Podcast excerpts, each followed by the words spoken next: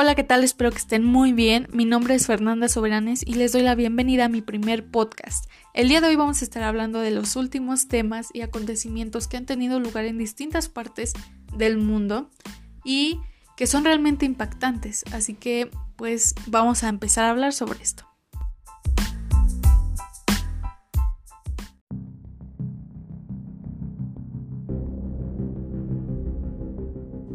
Hablemos sobre México ¿Y por qué es tendencia en redes sociales? Bueno, pues resulta que el día 3 de mayo, el día lunes 3 de mayo, eh, por la noche a las 22 con 20 horas, surgió una tragedia en la estación Olivos en Tláhuac, la línea 12 de el metro de la Ciudad de México, en donde circulaban sobre este esta línea 12 y Desafortunadamente se derrumbó y dos de los vagones se desplomaron hacia la avenida que estaba repleta pues, de vehículos, de personas y pues también obviamente llevaba a personas este transporte.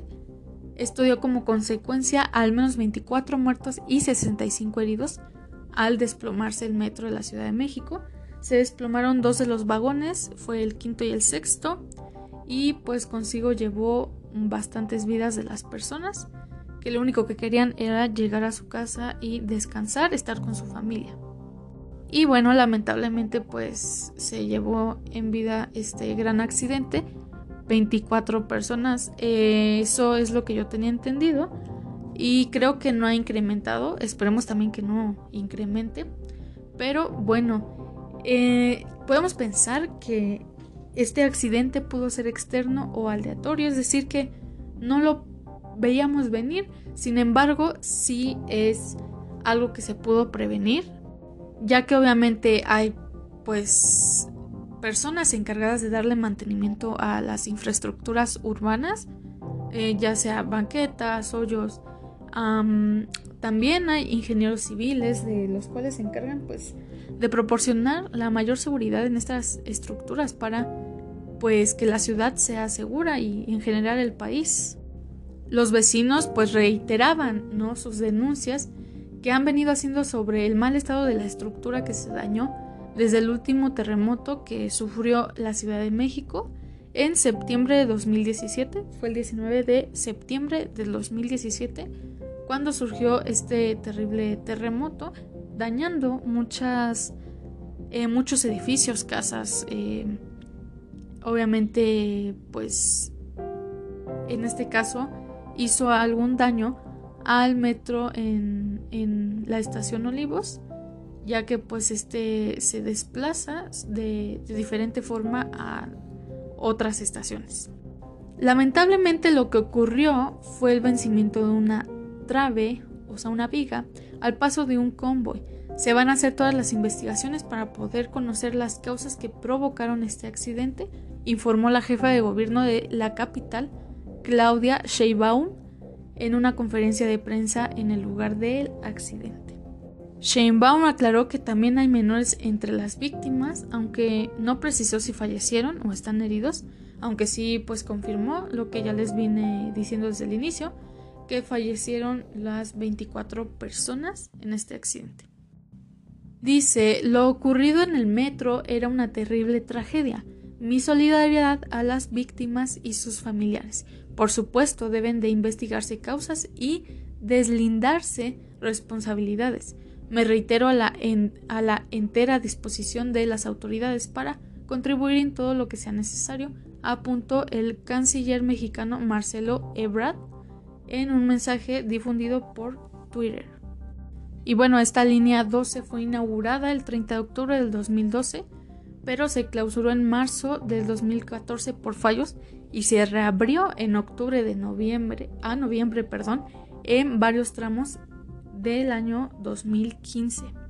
Pero bueno, el tramo de este metro fue rehabilitado bajo el gobierno del alcalde Miguel Ángel Mancera y posteriormente, según los vecinos de la zona, la estructura quedó resentida por los sismos del terremoto ya mencionado en 2017 y diversas organizaciones de ciudadanos han criticado la precariedad de las instalaciones del metro y de la ciudad y la falta de mantenimiento que obviamente pues causa frecuentes interrupciones, ¿no? En el servicio de, pues del metro en este caso. Familias y organizaciones de los ciudadanos están altamente molestos y no es para menos, ya que pues hablamos de negligencia y pues por muchas otras causas es que tienden a manifestarse. Lo malo de esto que yo veo es que puede que tomen justicia propia, lo cual em, pues no, claro, e, es evidente que si aquí en México em, están inconformes con cualquier tema, cualquier reforma que se quiera pues ejecutar, cualquier tema social o simplemente del tema que sea, México es un país que está en constantes protestas, sobre todo en la actualidad, pero eh, pues no, no ha llegado a más, más cosas mm, de otro nivel. Sin embargo, sí ha habido personas que generan o bueno, hacen amenazas de forma pública al gobierno, al presidente Andrés Manuel López Obrador y están incitando movimientos violentos para justicia propia del pueblo mexicano, sobre todo por este caso de la tragedia de la del disturbio o el derrumbe de la estación 12 Tláhuac en perdón, en Tláhuac la línea 12 en la estación de Olivos.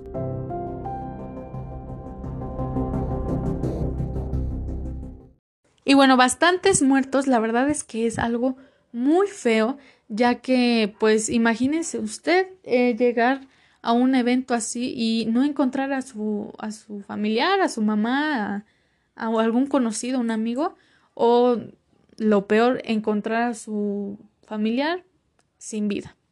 Pero bueno, esto es algo que tuvo lugar el 3 de mayo del 2021, en plena pandemia. Y eh, pues bueno, eh, pasando o tomando el tema de las muertes, vámonos rápido a Colombia. ¿Qué está pasando en Colombia? Es un hashtag. ¿Qué está pasando en Colombia? Bueno, pues este yo creo que es de los dos casos que voy a presentar, pues es el más feo en comparación a lo que está pasando o lo que pasó en México con lo de el derrumbe del metro de la estación Olivos de la línea 12 de Tláhuac. Bueno, pues resulta que eh, parece que este movimiento en Colombia empezó más o menos por el 28 de abril, que era una manifestación pacífica, de forma pacífica, ya que estaban inconformes o no querían que se realizara o llevara a cabo la reforma tributaria del gobierno. Y pues obviamente eh, fueron pues, silenciados de cierta forma, ya que pues estaban en contra de esta reforma tributaria y pedían pues que se centraran en el salario mínimo. Eh, bueno, al hablar sobre estas cosas, el gobierno de México, o bueno, el presidente Iván Duque de Colombia, eh, estaba diciendo que mediante esta reforma tributaria iba a recaudar dinero ya que han tenido bastantes pérdidas por eh, los aspectos o crisis económicas a causa de la salud, en este caso del coronavirus o del COVID-19. Y todo esto porque pues el presidente Iván Duque ha decidido realizar en esta reforma tributaria la subida de impuestos de productos básicos de la canasta familiar, más el aumento del impuesto de la renta a personas que pues obviamente les ha afectado bastante en la pandemia. Este el presidente justifica que es para recaudar dinero perdido en esta parte de pues lo que han invertido supuestamente para la salud debido al COVID-19. Y según la explicación y las estadísticas por parte del gobierno colombiano, estaban aproximando con esta subida de impuestos que era aproximadamente 660 dólares. En Colombia aproximaban una recaudación de 25 billones de pesos colombianos. Esta es una gran cantidad. Esto es igual a 850 millones de dólares. Esto convertido a pesos mexicanos tiene una aproximación de 13 billones 884 millones 292 mil 400 pesos mexicanos. Y bueno, es una cantidad inmensa de dinero y obviamente los colombianos y con justa razón se preparaban para marchar en Bogotá, Medellín, que esta es la parte noroeste del país, en Cali y en otras ciudades, ¿no? Del suroeste del país, mm, con una, una inconformidad, obviamente, que tenían por esta subida de impuestos o por esta implementación que se iba a hacer de la reforma tributaria, donde solicitaban mejores condiciones de salud en respecto, bueno, esta parte del COVID-19 no han recibido las condiciones necesarias de salud para poder protegerse de el virus COVID-19. Eh, exigían también, también de, esta, de estas condiciones dentro de las que exigían era la educación, seguridad en las regiones, cese de las masacres, entre otras cosas. Las manifestaciones fueron de forma pacífica hasta que mm, aproximadamente el 3 de abril también, el perdón, el 3 de mayo también, empezaron, el gobierno empezó a detenerlos de una forma violenta y actualmente, o bueno, en la noche pasada, eh, del 4 de mayo, estuvieron constantes balaceras, misiles, bombas de gas, bombas eh, de humo, bombas explosivas, atacando a los colombianos, tanto niños, bebés, personas de la tercera edad, mujeres y hombres. Este presidente está agarrando parejo. La verdad es una injusticia y el pueblo colombiano no hace nada más que mantener, pues, no rebelarse, digamos, de forma violenta, al igual que el gobierno lo está haciendo. De acuerdo con cifras oficiales, con corte a lunes, al menos 19 personas murieron, más de 800 quedaron lesionadas y 89 están desaparecidas. Esto obviamente ha ido incrementando de una forma mm, bastante impresionante. Ya los números ya son más. Estos son los datos que yo tengo de acuerdo al lunes, que fue 3 de mayo. Y pues continúa esta violencia en, sobre todo donde está más fuerte el problema es en Medellín y los estados de de Colombia que no, habían no se habían manifestado ya han salido actualmente hoy 5 de mayo a hacer sus manifestaciones de forma pacífica y esperemos de verdad que no resulte de forma violenta como pasó en Bogotá, en Medellín y otros estados de Colombia. El presidente Iván Duque aseguró que abrirá espacios de diálogo para escuchar a todos los sectores sin precisar cómo se realizarán estos acercamientos. Ante las críticas de abuso policial, el mandatario respaldó a la fuerza pública, a quien consideraba la principal víctima de ataques. Obviamente esto no le resultó ya que el duque ha enfrentado masivas protestas y no, no hablando de las actuales, sino él ha enfrentado masivas protestas desde el 2019, es decir, desde que la pandemia floreció y el descontento de un país entero es que sufre más de medio siglo este conflicto armado. O sea, esto, esto ya se está visualizando más y está bastante feo. Sin embargo, Colombia siempre ha tenido este problema de pues conflictos armados mm, por parte de, en este caso, de Iván Duque, que es el presidente de Colombia.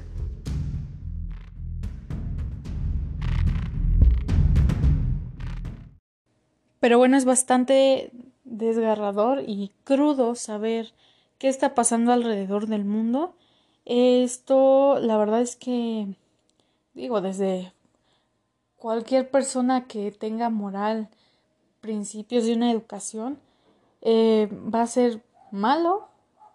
Evidentemente hay personas bastante inconscientes, como por ejemplo el presidente Iván Duque de Colombia, que Mm, pues permite esta solución armada que de solución no va a tener nada y yo creo que pues también el gobierno mexicano pero es más fuerte lo de Colombia Y lo que pues podría decir es que algunas personas podrían decir como que se tienen que levantar con armas contra el gobierno. Digo, si yo creo que si a algún mexicano le preguntaran qué haría o si estuvieran en su situación, si México estuviera en esa situación, para empezar no estaría en esa situación porque siempre hay protestas y somos una cultura que siempre está en la defensiva, que no se deja y pues sí habría ya un conflicto pueblo y gobierno, pero yo creo que no es la solución, es que, a ver, esto es bastante controversial, ya que en el momento en que nosotros decidimos defendernos de la misma forma, estamos cayendo en o estamos regresando a pues a pues alguna época donde eh, las palabras no funcionaban, no existía el diálogo, parecemos personas primitivas. Por eso el nombre del título, o sea, no podemos actuar de la misma forma porque estaríamos regresando bastantes, bueno, miles de millones de años. Hemos evolucionado para regresar al mismo punto. Sin embargo, también hay una inconsciencia y un aprovechamiento de, eh, de parte de cualquier gobierno. Cualquier gobierno de, del mundo siempre roba, sobre todo en, Latinoamérica. Eh, digo, tenemos al presidente Andrés Manuel, tenemos a Maduro, tenemos a eh, Iván Duque y realmente por eso Latinoamérica es tan tan pobre, lamentablemente, por no, no por los recursos que se poseen ni por las personas, pero sí por las personas que nos representan y toman malas decisiones. Un, un representante de, bueno, porque en este caso eh, son repúblicas, ¿no? La mayoría de Latinoamérica son repúblicas constitucionales eh, o repúblicas no sé, absolutas, la verdad desconozco, pero sí sé que son la mayoría repúblicas, en la cual pues se supone que el pueblo decide. Y si tenemos o si nos centramos un poquito más en historia, pues realmente la república, eh, república popular,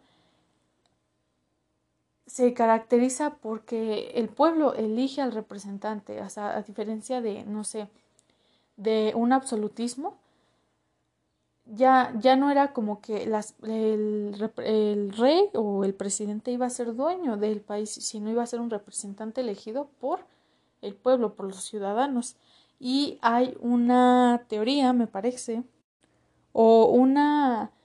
Mm, no recuerdo, pero es una obligación moral que tiene el pueblo de eliminar al poder eh, gubernamental o el, representante de, del país si es que no promete lo que se había pactado.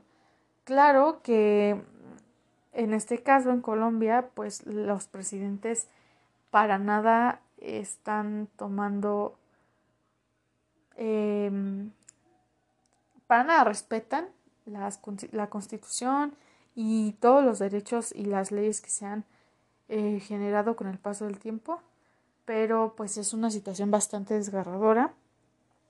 Con esto también, pues ya para no acabar como con algo más, bueno, con algo tan feo, porque realmente es algo feo, em, yo tengo una pregunta. ¿Qué creen que pase después de la muerte? O sea, realmente, realmente, no sé, em, ¿hay una vida después de la muerte? O no sé, según lo que dice el budismo, es que vamos a estar en constante muerte, es decir, morimos, nacemos, morimos, nacemos y así, bastantes veces hasta poder alcanzar la sabiduría. Es decir, yo puedo, yo puedo entender la sabiduría y la verdad de la vida y de todo en una sola vida. Y hasta ahí, pues voy a, digamos que a entrar al paraíso, pero, eh, pues vamos a morir las veces que tengamos que morir para poder alcanzar la verdad y la sabiduría del todo. Eh, si nos vamos, por ejemplo, en la parte católica, pues bueno, eh, nacemos y luego morimos, donde somos llevados a un juicio para ser juzgados y determinar nuestro rumbo ya sea en, en el cielo o bien en el infierno. Eso es lo que nos dicen. Ahora, también, por ejemplo, si hablamos, eh, no sé, del de el judaísmo, pues podemos ver que ellos tienen eh, que entienden o explican que nuestro único objetivo es la muerte, es decir, nacemos para morir, el hombre nace para morir, ese es nuestro destino y hasta ahí vamos a quedar. Sin embargo, pues es una ninguna ninguna religión va a tener la razón. Yo creo que yo soy una fiel creyente de que todo es posible y creo de todo un poco. Eh, pero es una buena pregunta y tomando en cuenta estas situaciones de Colombia y México, pues algo que tienen en común pues fue la muerte y obviamente pues la mm, la irresponsabilidad de parte de los gobiernos. Sin embargo, me planteé una pregunta que es no qué pasa después de la muerte. Bueno, claro que me la planteé. Sin embargo, yo creo que una pregunta muy importante es ¿cómo vas cómo quieres ser recordado, cómo quieres morir. Y no me refiero a quiero ser quemado o quiero, quiero ahogarme o yo quiero que mi muerte sea pacífica. No, no, no, a eso no me refiero. Es decir, en el momento en que nuestra alma deja nuestro cuerpo, ¿cómo queremos que sea? Es decir, hay bastantes teorías, de la cual esta yo sí creo, que, bueno, o creencias que nos dice que en el momento en que morimos automáticamente se nos reproduce como una película de todo lo que hicimos en la vida, de absolutamente todo. Entonces es ver nuestra vida en tercera persona, por decirlo así. ¿Tú cómo quieres ver esa película? ¿Realmente quieres verlo de una forma buena? ¿Tener buenas experiencias? Claro que hay eventos catastróficos como la pandemia, como lo que está pasando en Colombia, como lo que se pasó ahorita en México, en los terremotos de China, de México, de, de Chile, de, de cualquier país, tsunamis, pero son factores que sí podemos prevenir, sin embargo, ya la madre naturaleza ya también es bastante fuerte y toma decisiones y muchas veces, aunque lo podamos prevenir, nos llega por otro lado y causan estas, estos factores naturales. Em, y finalmente no les estoy dando menos importancia, claro que no, al contrario, pero em, yo creo que todo esto pues finalmente va a pasar. Va a pasar porque es una pelea constante entre la sociedad, el gobierno y pues la naturaleza.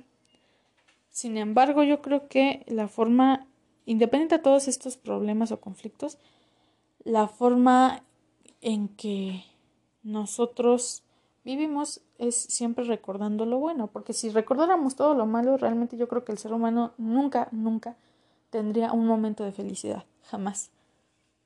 Pero esa es una pregunta que yo, yo me, yo planteo, porque sin importar si eres un asesino, si eres la mejor persona del mundo, si eres un, sacerdote, si eres el papa, todos vamos al mismo lugar y creo yo que la muerte es o algo muy bueno o algo muy malo. Simplemente, o porque creo esto, porque nadie ha regresado de la muerte. Absolutamente nadie ha regresado de ahí. Entonces, o realmente es algo muy bueno o algo muy malo, o si dejamos de existir? Es una buena pregunta, es una, un pensamiento que tuve. Yo creo que, bueno, fue nada más como que para no acabar de forma tan, pues, cruda el podcast, para no dejar un mal sabor. Y pues voy a dar un, em, un dato curioso. ¿Sabían ustedes que en la región maya, ahí por Quintana Roo, más o menos? Bueno, exactamente actualmente en Xcaret hay un parque, eh, o bueno, dentro de este parque, de este parque Xcaret hay una zona de varios cenotes que pues digamos que son como aguas subterráneas, de la cual eh, no estoy segura, pero uno de los que destacan es el cenote Xibalba y al parecer ese es un cenote que los mayas creí, donde los mayas creían que era la entrada al inframundo. Esto porque al adentrarse, las personas que hacen, que bucean en los cenotes, podemos ver cómo entramos a otra dimensión de cierta forma, porque dentro de estas aguas parece que hay otro río. Es decir, eh, hay otro piso y otro río, pero marino. está algo loco, los invito a, a ver, es un documental, se llama, bueno, no recuerdo el nombre, pero pueden buscarlo como History y los portales a, a la muerte o mm, al inframundo, perdón, o no sé, cenotes de Cancún, que son portales para la muerte o puertas hacia el inframundo. Y pues eh, son imágenes bastante bonitas e impresionantes. Pero bueno, eh, esto fue todo. La verdad es que no creé un, un guion porque yo soy una persona que no, no le gusta... Mm, vaya, que sí sabe del tema, pero no le gusta estar leyendo, sino que me gusta más pues hacerlo con mi esencia y estar fluyendo con lo que ya me informé anteriormente, ¿no? Pero, eh, pues espero que no se hayan aburrido, creo que ya duró muchísimo y pues eso es lo que está pasando en México en Colombia y pues sin duda yo creo que desde el 2019, sobre todo 2019 y 2021, han sido uno de los años en la actualidad más feos para el ser humano y esperemos que pronto podamos regresar a la normalidad no para pues seguir cometiendo los mismos errores como estos países pero sí para mejorar como seres humanos y poder salir adelante como país. Pero bueno, esto es todo por mi parte. Espero que les haya gustado, que no los haya aburrido y que tengan un buen día. Adiós.